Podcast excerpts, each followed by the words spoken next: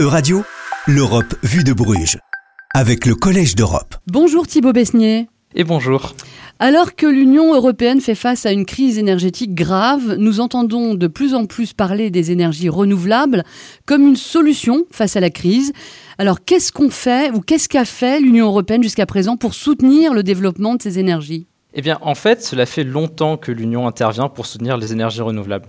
Par exemple, la première directive majeure dédiée à promouvoir leur développement date de 2001, et on a ensuite eu des directives appelées RED qui ont suivi. Euh, à côté de cela, l'Union a mis en place d'autres outils, tels que la finance verte et la taxonomie. Depuis le pacte vert, surtout, et surtout depuis la crise en Ukraine, l'Union européenne a vraiment accru son soutien au développement des renouvelables. Par exemple, le Parlement et la Commission soutiennent désormais un objectif de 45% de renouvelables dans la consommation finale d'énergie européenne d'ici 2030, afin de remplacer, entre autres, le gaz naturel russe. Mais est-ce assez pour faire face à la, à la crise actuelle? Eh bien, pas vraiment. D'abord, toutes ces politiques que j'ai citées se sont mises en place assez récemment et surtout de manière très progressive. Par exemple, l'objectif actuel de la part de renouvelables pour 2030 avait été mis en place en 2018. À l'époque, il s'agissait de 32%, soit une augmentation de 12 points de pourcentage par rapport à l'objectif fixé pour 2020. La nouvelle directive énergie renouvelable nous conduirait à une part de 45%, ce qui est plus conséquent, mais elle n'est pas encore adoptée. Ensuite viennent la, question du coût et de la maturité des technologies renouvelables. 210 milliards d'euros supplémentaires seront nécessaires d'ici à 2027 pour que l'UE sorte de sa dépendance au gaz russe. Et ce, alors que la stratégie de la Commission repose sur le déploiement d'un nouveau gaz, l'hydrogène, dont la production en Europe reste très faible.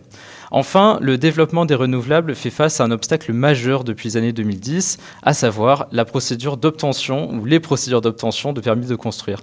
Car depuis 2015 environ, le prix de construction des éoliennes ou des panneaux solaires, par exemple, a chuté, à tel point que les énergies vertes sont euh, les plus rentables du marché aujourd'hui.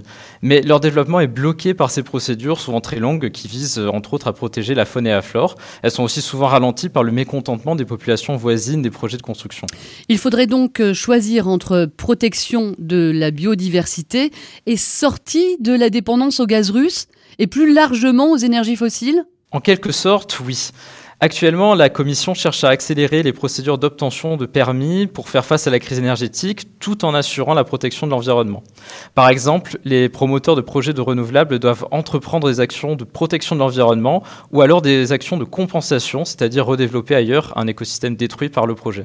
Mais dans une Europe avec 45% d'énergie verte contre 20% aujourd'hui, il faudrait faire un arbitrage entre vitesse et respect de la biodiversité. Euh, d'autres arbitrages seront aussi inévitables, par exemple sur les matières premières nécessaires au développement des renouvelables. D'où devront-elles venir et à quel coût pour l'UE et ses États? Sortir de la crise énergétique actuelle, tout comme faire la transition écologique, ne sera donc pas chose aisée, puisque de nouvelles problématiques environnementales et de souveraineté vont se poser pour l'Union et ses États. Merci beaucoup Thibaut Beignet. On retrouve le Collège de Bruges la semaine prochaine.